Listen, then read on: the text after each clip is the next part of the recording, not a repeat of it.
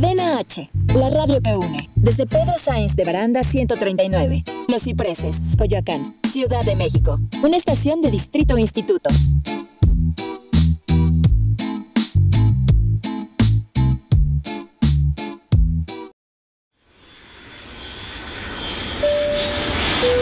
Bienvenidos a Aerolíneas Cadena H. Sus capitanes Shende Yerter y Manuel Corta están listos para platicar hasta por los codos. Abrocha bien tu cinturón. Esto es Cagajo Show.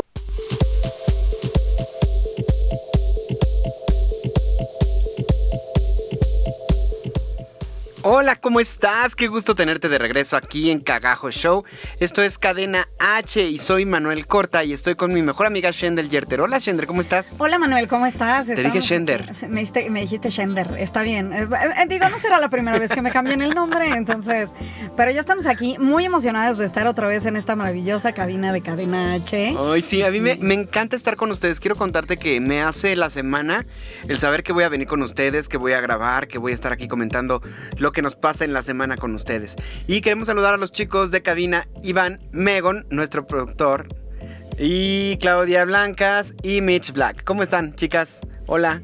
Hola, hola, y ahí están. Ya están, ya están listos para sorprendernos el día de hoy con canciones eh, muy ad hoc, muy con, ad hoc el tema. con el tema. Exacto. Exacto. Hoy, hoy, Oye, hoy se prepararon muy ad hoc con el Fíjate que estoy un poquito dolorido de mis bracitos porque decidí retomar la vida fit y empecé a hacer lagartijas y entonces ahora me duele todo. Hombros, O sea, Manuel Corta retoma la vida fit y se va a lo más difícil, ¿no? Sí. Hombros, brazos, muñecas, ya me duele todo. No puedo ni escribir. Muchas gracias, muchachos. Bueno, Shendel, cuéntanos, ¿cómo te fue en esta semana? Me fue, fíjate que esta semana la he tenido, fue una semana tranquila, cosa que no, no me encanta bastante, porque pues, si es tranquila es que no hay mucho, mucho que hacer, pero bueno, me sirvió, ¿sabes para qué? Por fin estoy, eh, tuve que llevar para variar otra vez a mis perritos al doctor, porque ah, esa niña, la grandota, sigue de agresiva con las otras. Oye, sí, qué cosa tan horrible, ¿eh? Sí, ya sé, ya sé. ya me dijeron que la tengo que llevar con un ¿qué? Psicólogo. Etólogo, creo se llaman, los que son este. Bueno, pero sí, en pocas palabras es un psicólogo de animales. Si hay algún psicólogo de animales o algún- etólogo que nos esté escuchando, esté escuchando. que quiera aconsejar a Shendel, escríbanos a las redes del programa. ¿Cuáles son, Shendel? Las redes del programa son Cagajo Show en Facebook.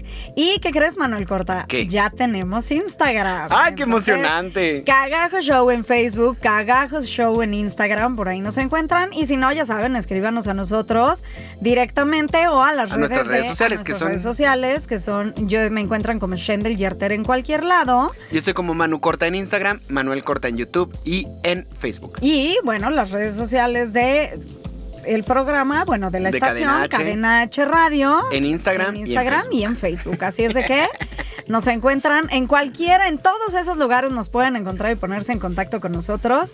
Y bueno, si por ahí conocen a alguien, porfa, eh, eh, sí échenme un grito porque de verdad ya no sé qué hacer con esa niña. Y obvio, Bueno. regalarla no es una opción, ¿verdad? Y seguramente si nos estás escuchando ya sabes que estamos en iTunes y en Spotify y en varias plataformas más.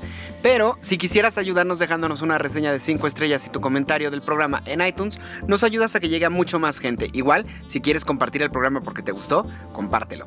Así es, así es de que escúchenos, por favor, eh, ayúdenos a subir en este, en este difícil eh, Medio. medio. Oye, pero nuestra audiencia está creciendo, ¿eh? Programa con programa van creciendo y eso me emociona muchísimo. Es que, ¿sabes qué? Estábamos bien locos y cada vez nos ponemos más intensos con las pláticas y creo que es algo eh, eh, bastante divertido, ¿no? O sea, eh, nos identificamos más, bueno, yo me he identificado mucho con el programa. El programa eh, pasado creo que hasta yo lo escuché, llegué a mi casa a Sí, el número 6 está buenísimo. Sí, sí, sí, la verdad está buenísimo, escúchenlo, el número Hemos seis. recibido muchísimos buenos comentarios. Nos mandó saludos Jessica Mejía, que ya estuvo aquí en uno de los programas. Hola Jessy, te mandamos un saludo de regreso. Así es, nos mandó, nos mandó saludos por ahí. eh, tenemos un escucha eh, muy asiduo que es Armando, mi amigo Armando. ¿Ya nos DJ. escuchan en las plataformas? Ya nos escuchan en las plataformas, por ahí mis amigos también. Entonces, bueno, esperemos que, que esto siga creciendo. Sí, amigos, vamos a hacer una maravillosa familia cagajense. Cagajense. Oye, ya por A fin viste el Rey León. Ya por fin, ya por fin, eso sí fue de cagajo. Cagajo, ¿qué te pasa? que no lo había yo visto, caray. Quiero platicar contigo, quiero saber qué opinaste. Ya sé, ya sé. Estabas, este, yo sé que estabas esperando esta plática desde, creo que desde que me fui de campamento, porque además, Desde el episodio 2. han de saber- desde el episodio 2, No, no, me tocó irme de camps justo cuando, cuando salió, justo cuando se estrenó la película. Y entonces, pues, nada más no hubo forma de que Shendel pudiera ver esa película hasta después de dos semanas. Ya por fin la vi. Y bueno, ¿qué, qué quieres que te diga, Manuel Cortés? Todo, es el Rey todo, León. todo. Es el Rey León. Eh, tiene cosas maravillosas, obviamente.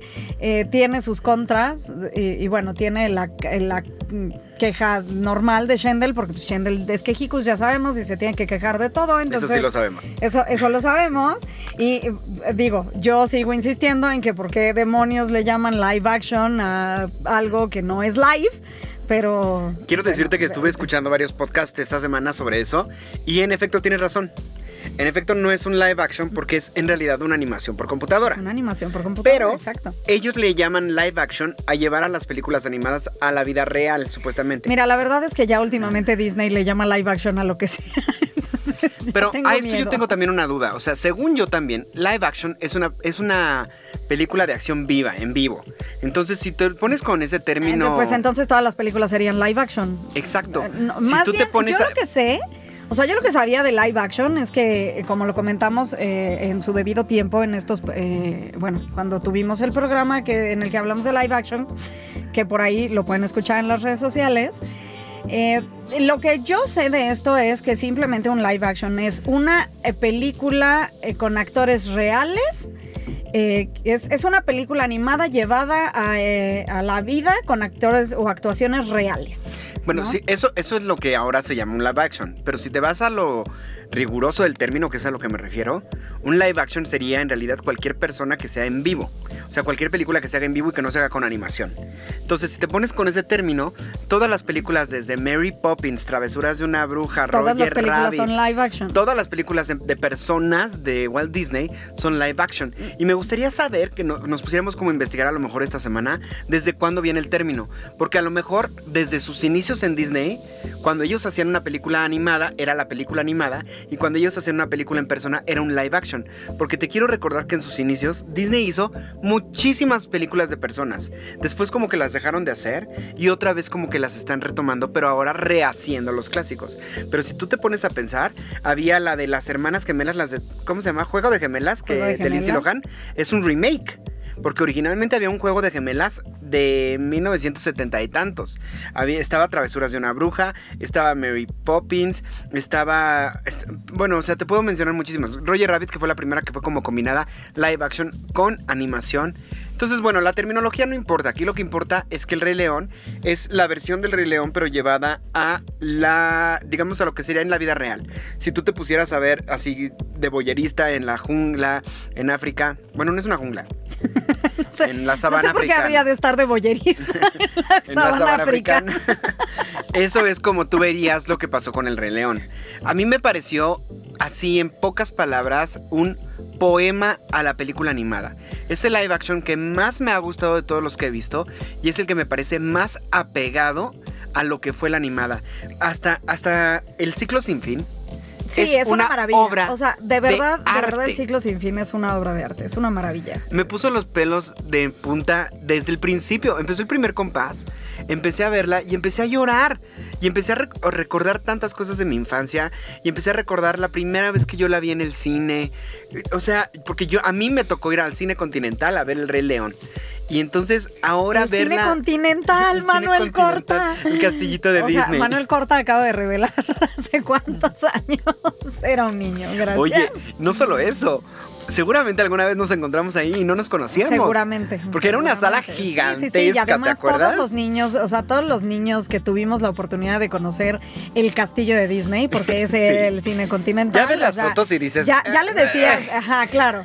El Eh, castillo claro, de Disney pero, de pero cuando eras niño, Pero de niño eras lo veías lo como- veías y le decías a tus papás, eh, llévame al castillo de Disney, quiero ir a ver la película Castillo de Disney. Bueno, yo le decía así a mi mamá, es que te lo juro que acabo de ver a Campanita que acaba de asomarse por la Ajá, ventana. Sí, sí, sí. O sea, uno entraba por ahí, entrabas ahí y ya te sentías en Disneylandia, ¿no? Y era un cine cualquiera que si tú ves las fotos ahora, de verdad dices, oh my gosh. O sea, estaba estas eran chiquito. mis ilusiones. Cuando ¿no? yo era niño yo lo veía gigantesco. Y Claro. si mal no recuerdo, era una sala gigantesca de permanencia voluntaria.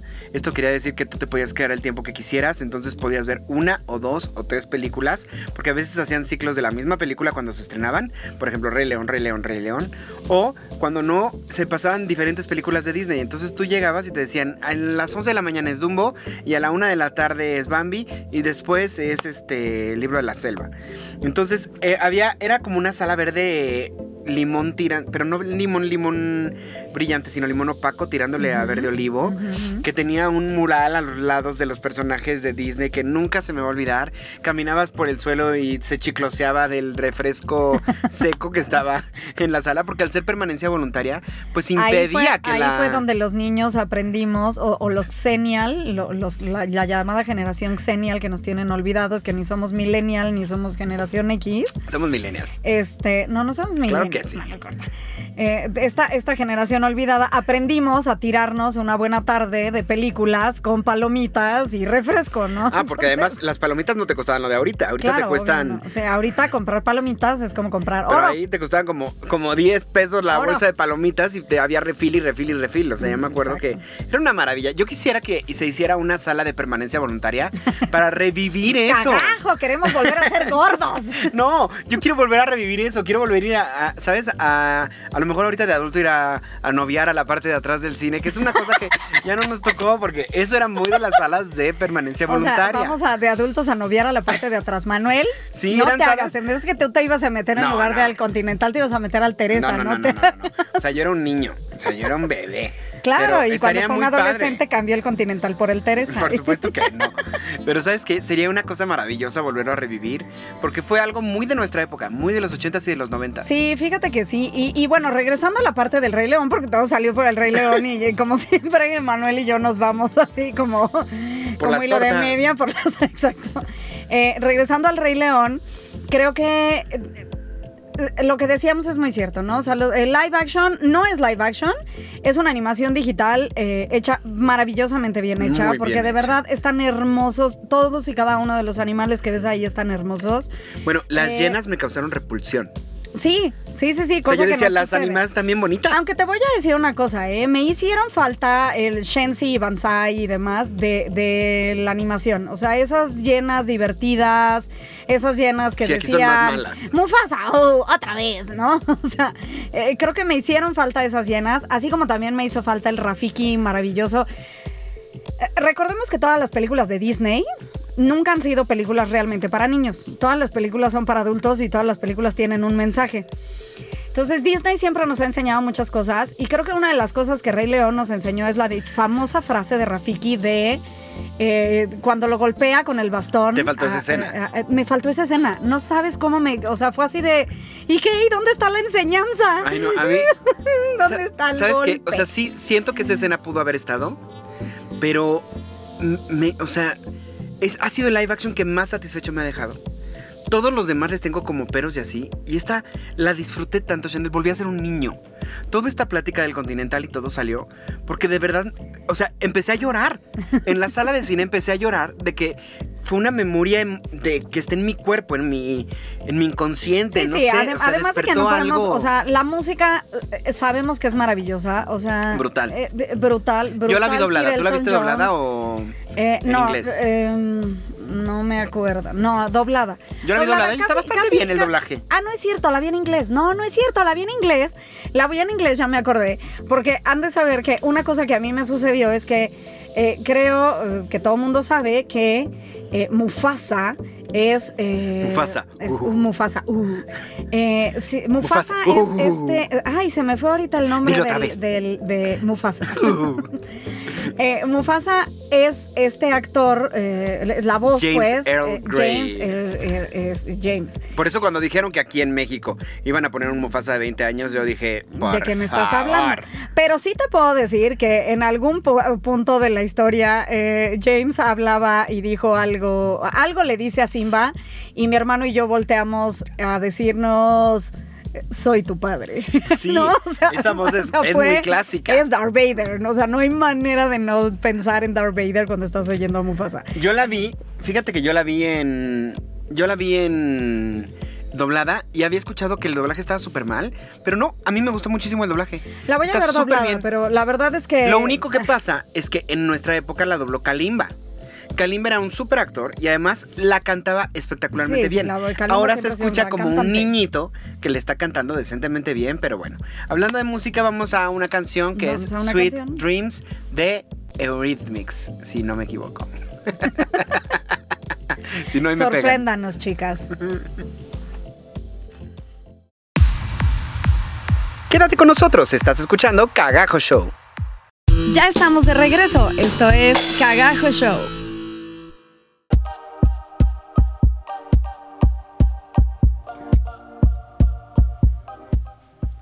Oye, qué buena canción acabamos de escuchar. Ya sé. Déjame decirte que soy muy mala para, para esto de, de los nombres, o sea, de quien sea, ¿eh? O sea, tú me puedes decir tu nombre en la calle y te vuelvo a ver y sé que te he visto y sé que te conozco y no me acuerdo de tu nombre.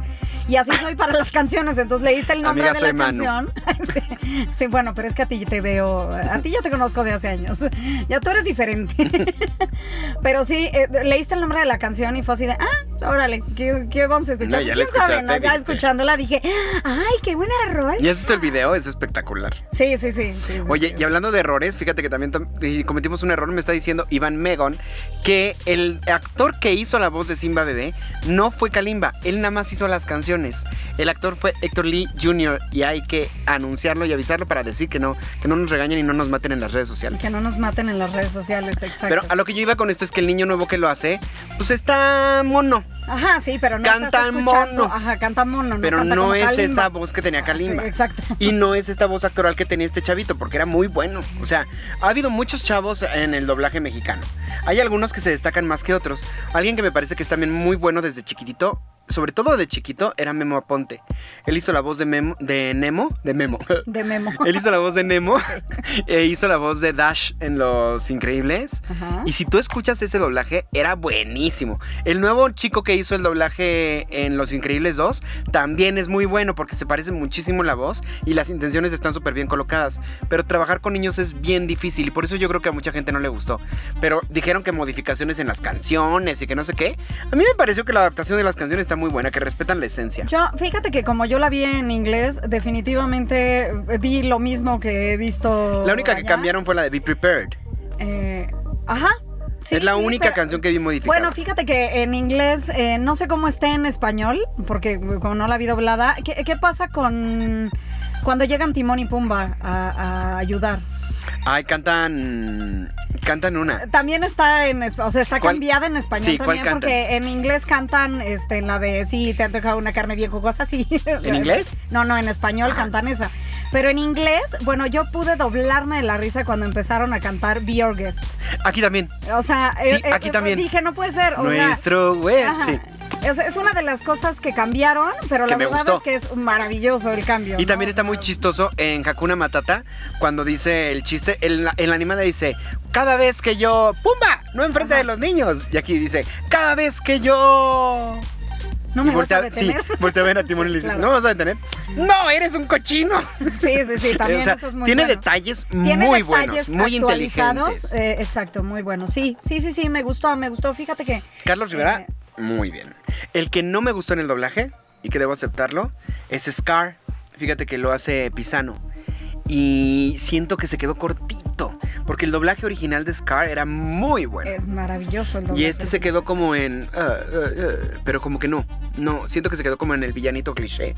Pero la mayoría muy bien, ¿eh? Muy bien, me encantaron. Pues tendré que verla en español y ya que la veo en español les cuento qué tal. eh, Fela Domínguez de Nala, muy bien. Muy bien, esa mujer, wow. Pero bien, bien, muy padre. La verdad es que me gustó bastante, me gustó bastante y bueno, ya este... Pues queremos saber su pues opinión de la película. opinión, a ver ustedes qué opinan, ¿no? Eh, ¿La vieron en inglés, la vieron en español? ¿Estuvieron escuchando a Darth Vader todo el tiempo o estuvieron escuchando a, a este a estos grandes eh, actores del doblaje que nos está diciendo Manu Corta? Pero es de las películas, para empezar, yo siento que ya se había perdido un poquito hasta en los doblajes de Disney, que como que en esta recuperó mucha fuerza, el doblaje está muy padre, la película está increíble. Como les digo, a mí me removió así todos los sentimientos y las memorias que tenía escondidas desde niño y fue una experiencia maravillosa irla a ver, porque además la primera versión la fui a ver ahí en el 90 y algo con mi mamá. Y ahorita volví a llevar a mi mamá. Entonces, eso es lo que fue verla en el cine con ella nuevamente, fue algo hermoso. Y pues bueno, hablando de películas de Disney, acaba de salir una noticia que yo no sé si estoy tan de acuerdo, que estoy un poco choqueado, que es que van a hacer secuela de Aladdin. Ay, sí, es, algo escuché de eso y la verdad es que lo único que dije fue, ¿y qué harían de secuela? Déjate eso, o sea, en la animada hay tres partes. Sí, pero vamos a ser honestos. Son horrendas. Las tres partes fueron, o sea, la segunda y la tercera son así de, ¿eh? Creo que la mejor es la de los 40 ladrones. La de los 40 pero, ladrones, claro. Pero no son, o sea, eran, no. eran como del mismo nivel, eran como unos escalones más abajo. Pocahontas 2 es la peor secuela de la historia de las secuelas de Disney. Por eso mucha gente no le teníamos fe a cuando empezaron a sacar Toy Story 2 y no sé qué 2, Increíbles 2, porque hubo una época en que sacaron las secuelas de las clásicas y eran muy malas. Pero ahora yo no sé, dicen que no va a ser ninguna de las secuelas que ya existen de Aladdin, que va a ser una nueva historia. Y yo digo, ¿por qué? No hay necesidad, no hay necesidad de hacer una secuela. ¿Por qué no mejor hacen otra cosa? Una cosa nueva. Eh, yo creo que les gustó mucho el este cómo funcionó Aladdin porque ya habíamos comentado que ha sido de las mejores live action en cuanto a Sí, Aladdin ah, para mí este año tuvo grandes aciertos, grandes, derrotas. Grandes derrotas. O sea, Aladdin, Rey León, wow. Mary Poppins Returns y Dumbo, híjole, me quedaron a deber y mucho. Pero, pero bueno, vamos a ver, igual que lo mismo que dijimos de Maléfica y que dijimos de La Sirenita y demás démosle chance a Disney y a ver qué hace, ¿no? Ya estaremos eh, viendo después, eh, en un año, cuando lleguen a sacar ese, esa secuela, porque además apenas dijeron que van a hacer una secuela, o sea, ni siquiera la están grabando todavía. Entonces vamos a ver si de veras pero se no hace. Sé, no me entusiasma. No se hace y ya estaremos como enterándonos de. Yo quisiera que más que secuelas hicieran cosas originales, siendo que ya se están quedando cortitos con las historias originales. Sí, sí, como que, como que se está empezando a estancar Disney, ¿no? Y yo como que, como eso es, eso es todo, amigo. Sí, de hecho tenían un proyecto que eh, yo venía viendo desde hace como dos años, que se llama Gigantic, Gigantic. Gigantic, gigantesco. Ajá, O sea, gigantic. Entonces, el caso de esto es que era la historia de Juanito y las habichuelas mágicas, pero versión Disney. Y Juanito se hacía, era en España, y Juanito se hacía muy amigo de una niña, este gigante. Entonces, el arte lo ves, si tú lo buscas en Google, en YouTube, en donde sea, te sale como el arte que lograron sacar, porque inclusive en convenciones la presentaron. Iba a ser un peliculón que se iba a estrenar este año. Y iba a ser con los mismos músicos de Frozen. O sea, iba a ser una cosa espectacular. Y por cuestiones internas decidieron cancelar completamente el proyecto y enlatarlo. Y a mí me dio muchísima tristeza porque ese se veía que iba a ser un proyecto grande. Yo espero que en algún momento lo retomen porque pues una vez que se enlatan las películas es muy difícil que las vuelvan a sacar. En el caso de Tim Burton, por ejemplo, a él enlataron el, el extraño mundo de Jack este Tim Burton trabajaba como animador en Disney, como que no se llevaba muy bien con ellos. Empezaron a trabajar en el extraño mundo de Jack, en los conceptos y en todo, y ya, después cancelaron la película, lo corrieron. Él empezó a crecer muchísimo, se empezó a hacer súper famoso, y después él regresó con Disney y le dijo, oye, mi película que está enlatada, pues yo sí la quiero hacer entonces dame los derechos. Y le dijeron, bueno, ¿qué te parece que no te damos los derechos? ¿Qué te parece que la coproducimos juntos, pero en vez de ser animada, la hacemos con stop motion? Entonces dijo, órale va. Y juntos ya hicieron el extraño mundo de Jack. Pero ¿estás de acuerdo que si Tim Burton no se hubiera vuelto la locura que se volvió? A lo mejor se hubiera quedado. Se hubiera quedado enlatada. Claro. Y esto puede pasar con Gigantic y esto puede pasar con muchísimas otras películas que están ahí enlatadas. Entonces, esta ya la habían presentado en la D23, que es una expo de Disney en la que anuncian proyectos, anuncian elencos, hacen muchas cosas padrísimas. Y a mí se me antojaba mucho, se me antojaba muchísimo esa película. Pues a ver, vamos a ver, vamos a ver qué que nos dice, hoy ando muy porky hoy. hoy ando muy, eso es todo, eso es todo. vamos a ver qué, vamos a ver qué. Vamos a, Y yo ya, ya, ya. Ya, sí, hoy, hoy estamos poseídos por porky. Entonces, este, fue culpa de Iván por venirnos a hablar del doblaje. por venirnos a regañar. Por venirnos a regañar, exacto. Entonces, oye Manu, pero ya, ya vamos a llegar al segundo corte y nuestro tema principal lo tenemos así como, eh, tú y yo hablamos de Disney y nos podemos clavar hablando de Disney. bueno, tú y yo nos podemos clavar hablando de cualquier cosa. De cualquier cosa, ya lo sé. Pero, ¿qué te parece si empezamos a entrar un poquito a esta parte de lo que venimos a, platicar seriamente el día de hoy. Porque somos una persona serias y entonces hoy queremos hablar de Inte- Intensamente. Qué buena película de Disney. de Disney. Esa para que veas sí se me hizo así como una película maravillosa. Pero bueno, algún día hablaremos de Ya, Intensamente. la tóxica, la tóxica. La cagajo, Shendel, concéntrate.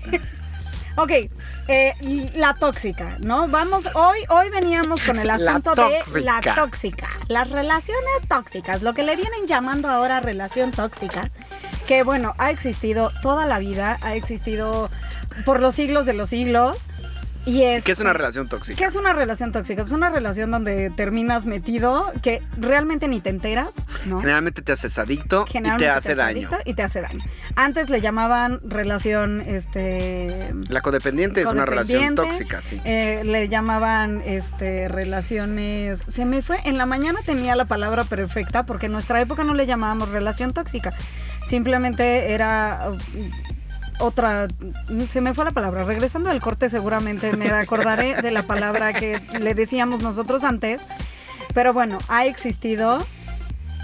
Ha existido toda, toda la Toda la vida, vida. ¿no? Esto de las relaciones tóxicas. Pero quiero decirte que eh, una relación tóxica eh, puede existir en cualquier lado. O sea, puedes tener una relación tóxica en el trabajo, puedes tener una relación tóxica Familia. familia, puedes re- tener relaciones tóxicas pareja, eh, eh, amigos, como sea, ¿no? La realidad es que eh, ni, ni te das cuenta, ¿no? De... de- Vamos a escuchar esta canción de. Britney Spears que se llama Toxic porque nos van a cortar. Eres tóxico, Iván. Así, eres tóxico. Sí. Nuestro- Pausa para hacer lo que quieras. Regresamos a Cagajo Show. Ya estamos de regreso. Esto es Cagajo Show.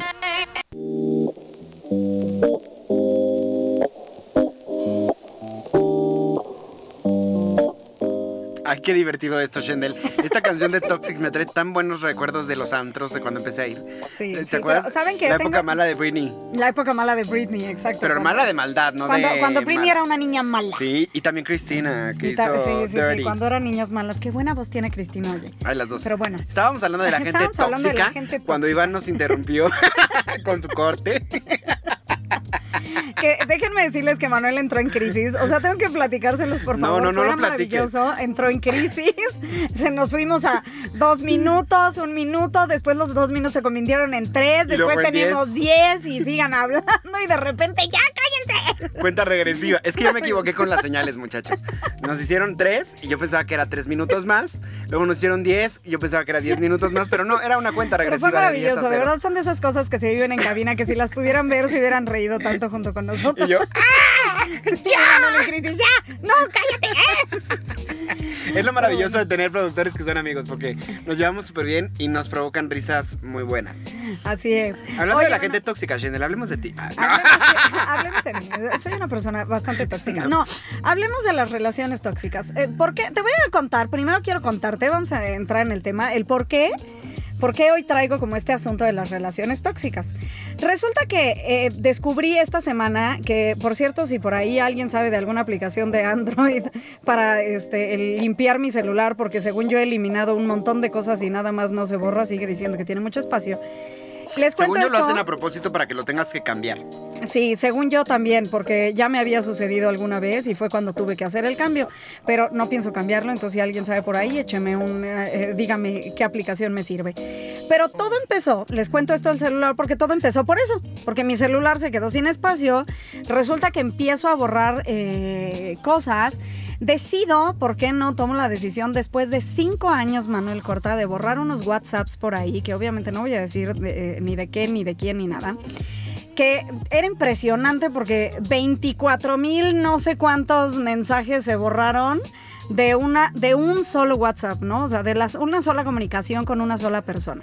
¿24 mil? Eh, 24 mil, o sea, así, 24 mil y fracción mensajes, ¿no? De hecho, hasta lo publiqué en mis redes sociales, subí la historia a, a Instagram de la cantidad, o sea, estaba yo impactada de que un solo WhatsApp eran esa cantidad de Bueno, pero que mensajes. te escribas mucho con alguien no quiere decir que sea tóxico. No, no, aguanta, aguanta, aguanta. Eh, eh, por este motivo de que el celular está lleno y demás, bueno, se me ocurrió, dije, voy a limpiar, eh, voy a empezar a limpiar cosas para poder quitar cosas del celular. Resulta que trato de bajar fotos, me meto a mi, a mi mail y pues, ¿por qué no? Mi mail también está lleno de cosas. Empiezo a borrar mails. Y resulta que ahí, eh, en ese momento dije, eh, de varios mails que empecé a ver, que empecé a leer de, de- de cuando esta relación empezó, dije, ¿en qué momento? O sea, eh, simplemente dije, ¿en qué momento esto se convirtió en una relación tóxica? Y ni siquiera me di cuenta. O sea, lo peor del caso, de- o lo peor de las relaciones tóxicas es que no te das cuenta que estás ahí. Porque definitivamente nadie va por la vida diciendo, ¡ay, qué padre! Estoy en una relación tóxica. Uh, no, o sea, eso no sucede, ¿no? O sea, En una de Facebook, en una relación tóxica, ¿no? O sea, no, no sucede eso. La realidad es que lo peligroso de las relaciones tóxicas es que no te das cuenta que estás ahí adentro. Y que, y más peligroso es todavía cuando ya te diste cuenta y no te puedes salir o no sabes cómo salirte o tratas de salirte y no. El punto de todo esto es que yo llegué a la conclusión de que resulta que estaba yo en una relación tóxica de la que ni me había dado cuenta que en algún punto se convirtió tóxica y que en ese momento dije, cagajo, ¿qué demonios estoy haciendo con todo esto cargando después de no sé cuántos años? Que además inconscientemente yo acumulé, o sea, en mí se reflejó en un acumulamiento de cosas por si la ocupo, por si hago, por si después, por si... Obviamente les estoy hablando de una relación laboral, ¿no? Una relación personal es todavía más fuerte. Pero eh, resulta que, que- que llegó un punto en el que dije, ¿en qué momento esto se convirtió? Veía yo, estaba leyendo mails, estaba leyendo cosas que decía yo, wow, qué padre, qué bonito era al principio, cómo nos llevábamos, cómo... eh, o sea, en cuestión relación laboral, qué bien estaba, ¿no? Y en qué momento sucedió lo que sucedió y terminó como terminó, ¿no? Te voy a decir qué es lo que creo que pasa. Generalmente las relaciones tóxicas y las relaciones codependientes empiezan con una relación muy linda. Empe- Porque además mucha de la gente a la que le gustan ese tipo de relaciones, porque a mí, yo, ay, yo sí he estado en ese tipo de relaciones, pero yo nunca, nunca, eh, no te rías de mí, Shendel. Yo sí he estado en ese tipo de relaciones, pero a mí no me gustan ese tipo de relaciones. Pero hay gente que las busca, que todas sus relaciones son iguales y que empiezan con gente como un poco psicópata. Me refiero a psicópata porque son súper encantadores al principio, son súper, ven, yo te doy amigo, no sé qué, no sé cuánto, te envuelven y cuando empiezas a estar como en esa cosa maravillosa, empiezan poquito a poquito con comentarios, este, que no parecen ofensivos, pero empiezan a ofenderte, empiezan a bajar tu autoestima, empiezan a, a consumirte, a dañarte. Entonces creo que eso es lo que pasa, que empiezan a, a encantarte para después darte el zafarrancho. Eh, Te voy a decir eh, que está, bueno, eh, esto me estás hablando obviamente de una relación eh, pareja, una relación No, persona a persona. Y también amistad. Eh, sí, o Y sea, también vamos, pero laboral. estamos hablando de una persona a persona. Te voy a decir que yo no sé, yo no sé en qué punto, por ejemplo, a mí me sucedió que la relación personal, eh, es una cosa muy curiosa lo que te voy a decir, la relación personal se fue cada vez mejor. eh, eh, eh, eh, fue mejorando, pero la relación laboral fue la que se fue deteriorando. En mi caso, o sea, en mi caso lo que sucedió ahí fue eso, ¿no? O sea, la relación laboral fue la que se convirtió tóxica. En la relación personal no tengo problemas con eh, eh, esto y, vamos, de verdad llevamos una relación linda, ¿no? O sea, nos queremos, hay cariño de por medio, hay este compañerismo de por medio y demás. Pero en cuanto a relación eh, laboral, yo lo que te iba a preguntar es esto. Tú me estás diciendo que las personas... te envuelven y demás. ¿Crees? ¿Crees tú, y esto es una duda que yo tengo, ¿creen ustedes y crees tú, Manu, que la otra persona se da cuenta de lo que te está haciendo? Yo creo que hay personas que sí y hay personas que no. Porque generalmente estas personas que siempre están en relaciones tóxicas son muy egocéntricas. Entonces, generalmente ellos no ven lo que le están haciendo al otro. Esas personas como que caminan por la vida y no les importa pasar sobre quien tengan que pasar. Entonces, a mí me ha pasado, tuve, tuve hace muchos años un jefe muy toxiquín y ahora, bueno, tuve una relación de un amigo que fue. Yo, ¿cómo quise ese amigo, Chanel? Fue un amigo que para mí llegó en un momento súper importante, que me. como que él y yo conectábamos súper bien en todos los aspectos, pero era súper tóxico. Y lo que pasaba era eso, era súper egocéntrico. Y entonces cualquier cosa era solo por su beneficio, solo porque él estuviera bien, ¿sabes? Y entonces yo decía, pues qué onda, ¿no? O sea, ¿qué onda con este cuate que está haciendo esto, que está haciendo el otro?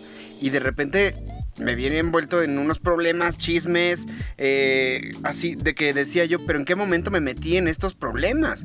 ¿Por qué estoy involucrado en cosas cuando una amistad no tiene que ser así?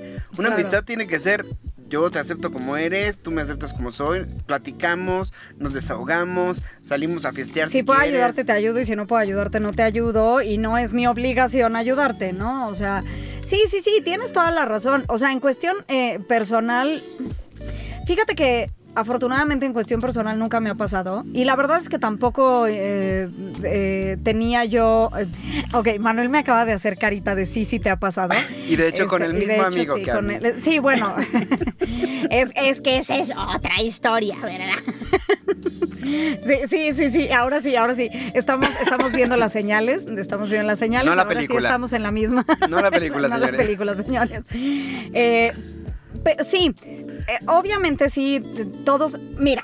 Creo que esto es muy sencillo, Manu. Nadie, nadie nacemos sabiendo cómo tratar o cómo llevar una relación personal. Eh, relaciones interpersonales es bien difícil y no naces sabiendo eh, cómo llevarlas. Creo que sería un error, tienes toda la razón, que alguien nos dijera, no he pasado yo por una relación tóxica, porque para saber qué es una relación tóxica es porque ya la pasaste, es porque ya estuviste allá adentro. Como dice Manuel, hay personas que saben que están o se dan cuenta o ya la vivieron y entonces la siguiente relación que tie- tienen empiezan a ver indicios y en ese momento saben cómo parar. Como dice Manu, hay personas que no saben cómo parar esta, este, este asunto, ¿no? O sea, simplemente están en una, están en otra. Bueno, y además cuando Siguen tú estás adentro es muy difícil verlo. Ajá. Porque toda la gente alrededor sabe. Lo ve. Y tú te no lo dicen, ves. oye, ¿no crees que esta relación ya está súper mal? ¿No crees que no está bien que te hablen así? ¿No crees que no está bien que hagas esto? Por ejemplo, hasta con un jefe, ¿eh? Sí, de repente sí. hay jefes que te empiezan a hablar a las 8 de la mañana, y luego a las 7, y luego a las 6, y luego a las 5, y luego a las 4, que hasta la gente que está contigo dice, oye, no está bien que tu jefe no te esté que hablando estas así, horas. O no está bien que te esté pidiendo esto, o no está bien de, de más cosas. Pero, ¿qué les parece si seguimos hablando de los no está bien? Ahorita que regresemos y vámonos a la siguiente corte musical que es Take Me to Church de Hosier. Take Me to the Church. Pausa para hacer lo que quieras. Regresamos a Cagajo Show. Ya estamos de regreso. Esto es Cagajo Show.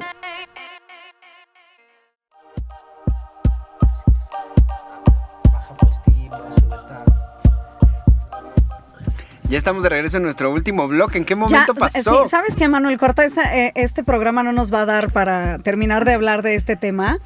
Y creo que es un tema que tiene mucho, mucho por hablar y mucho para, para sacarle jugo y provecho. Fíjate que regresando, voy a retomar un poquito esta parte de que no te das cuenta cuando estás en una relación tóxica. Definitivamente, o sea, pueden decir todo lo que puedan decir, pero la primera vez que estás en una relación tóxica no te das cuenta. Esa es la realidad. Te das cuenta cuando sales de la relación. Yo te voy a decir Cuando que ya aprendiste, cuando ya estás fuera, ¿no? Y, y creo sabes que... que te está haciendo daño. Ah, sí, sabes claro. que no debes estar ahí, Ajá.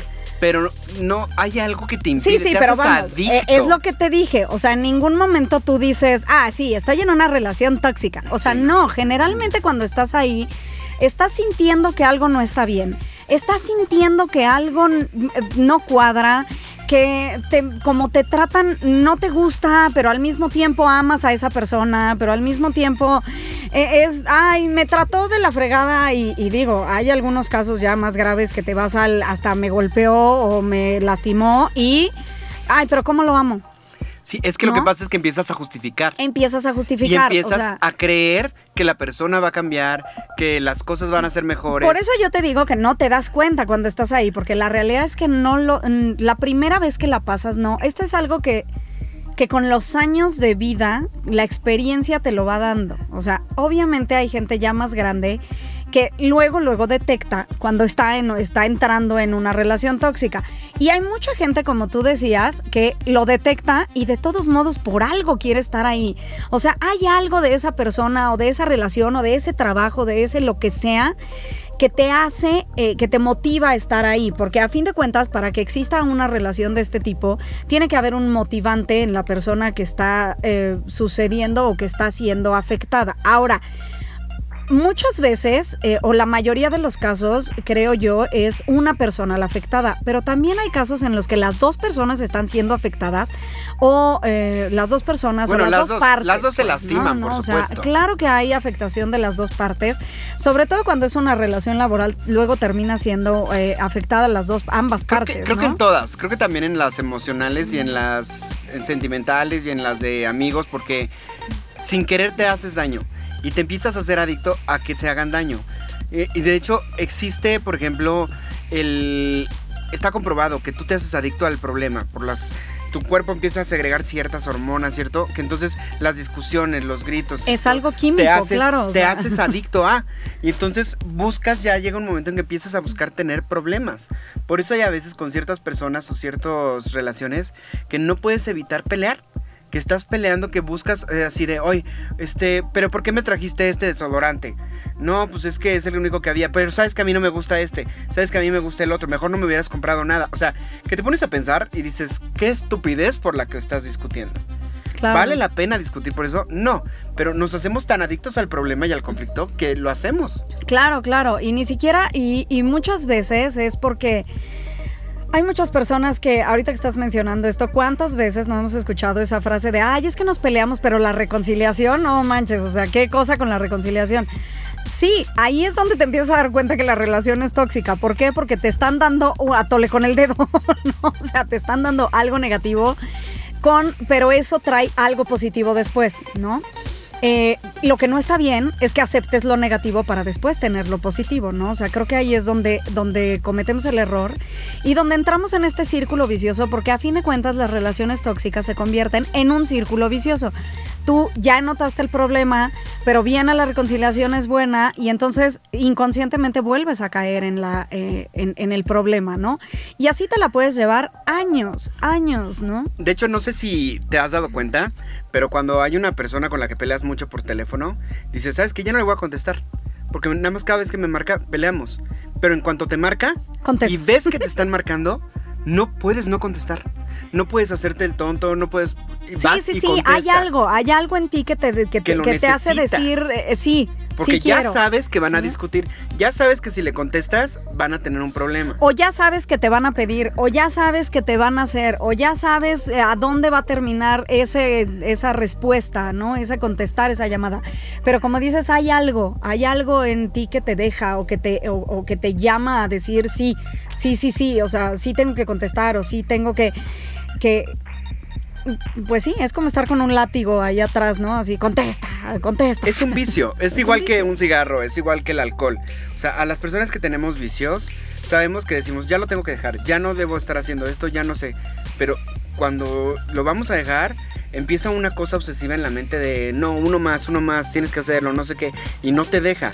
Y es muy fácil dejarlo, pero al mismo tiempo es muy difícil. Muy difícil, exacto. y la gente que no tiene un vicio no lo entiende. Claro.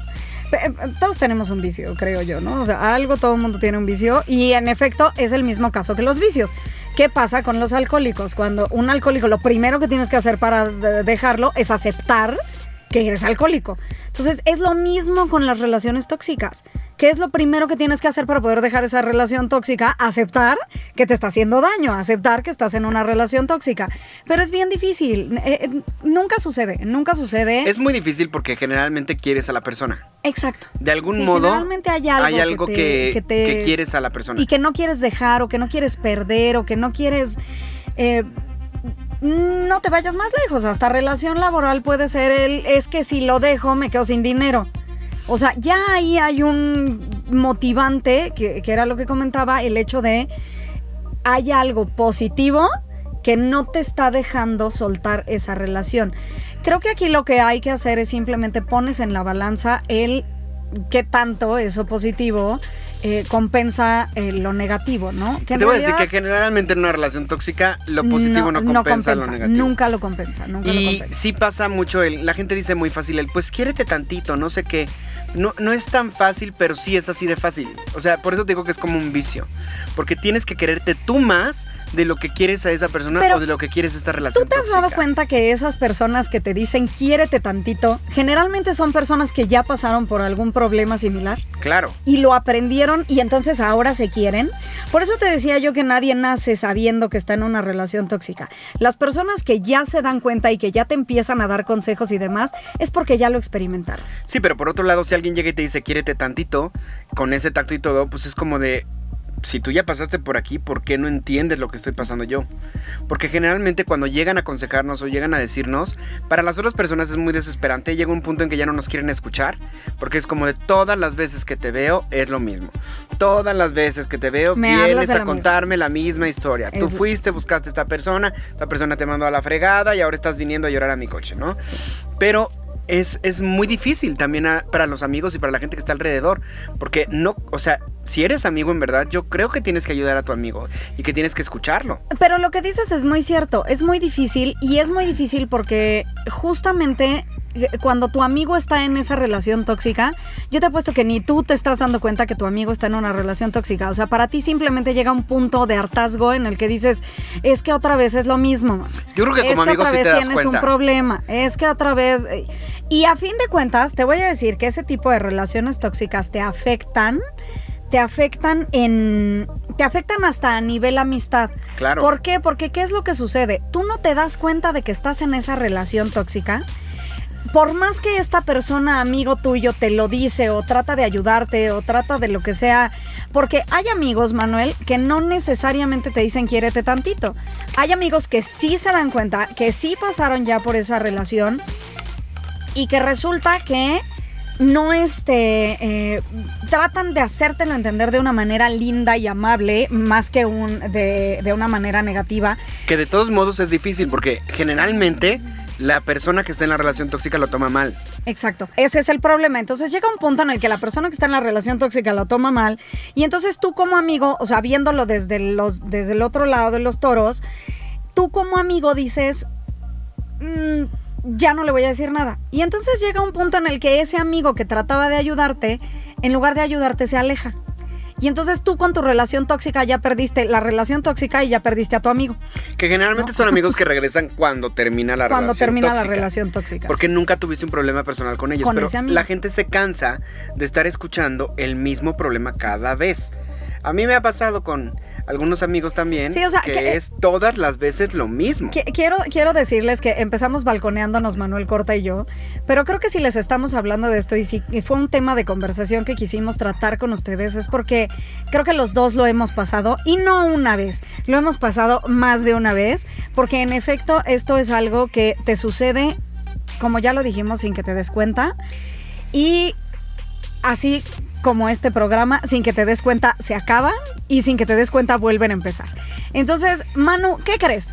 Ya no tenemos tiempo, se nos ha acabado el tiempo esta vez, eh, hemos hablado hasta por los codos de esto, pero es un tema que me gustaría, si tú estás de acuerdo, retomar, que retomemos la próxima semana. Así es de que, ¿qué les parece si nos escuchan, nos escriben en sus redes sociales. ¿Qué opiniones tienen ustedes acerca de las relaciones tóxicas? Para que lo comentemos la próxima semana. Para que lo comentemos la próxima semana, porque es un tema que sí me gustaría retomar, que sí me gustaría terminar el próximo programa. Así es de que escríbanos ya nos vamos. Entonces, Facebook, ¿por qué no Twitter. Nos das tus redes sociales para que ya la gente sepa dónde eh, Justamente a eso iba y escríbanos en Facebook y Twitter. Acuérdense, digo, Facebook, Instagram, Twitter, como sea, a mí me encuentran como Shendel Yerter. Yo estoy como Manu Corta en Instagram, Manuel Corta en Facebook y en YouTube. En el programa nos encuentran como Cagajo Show en Facebook y en Instagram. Muchísimas gracias a la gente de cabina, Iván Megon, a Claudia Blancas, a Mitch Black y las redes de la estación que Chanel está diciéndolo en todo, que es Cadena H eh, Radio en Facebook y en Instagram también. Muchas gracias chicos, nos vemos la próxima semana, qué gusto Muchas gracias, escríbanos por favor y continuamos con el tema. Hasta Escriban, la próxima. cuéntenos todos los chismes para que los contemos la próxima semana. Hasta la próxima.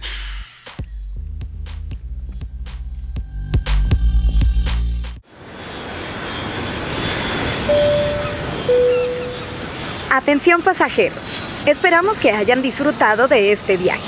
Les agradecemos por haber volado con Aerolíneas Cadena H y los esperamos en la siguiente emisión de Cagajo Show.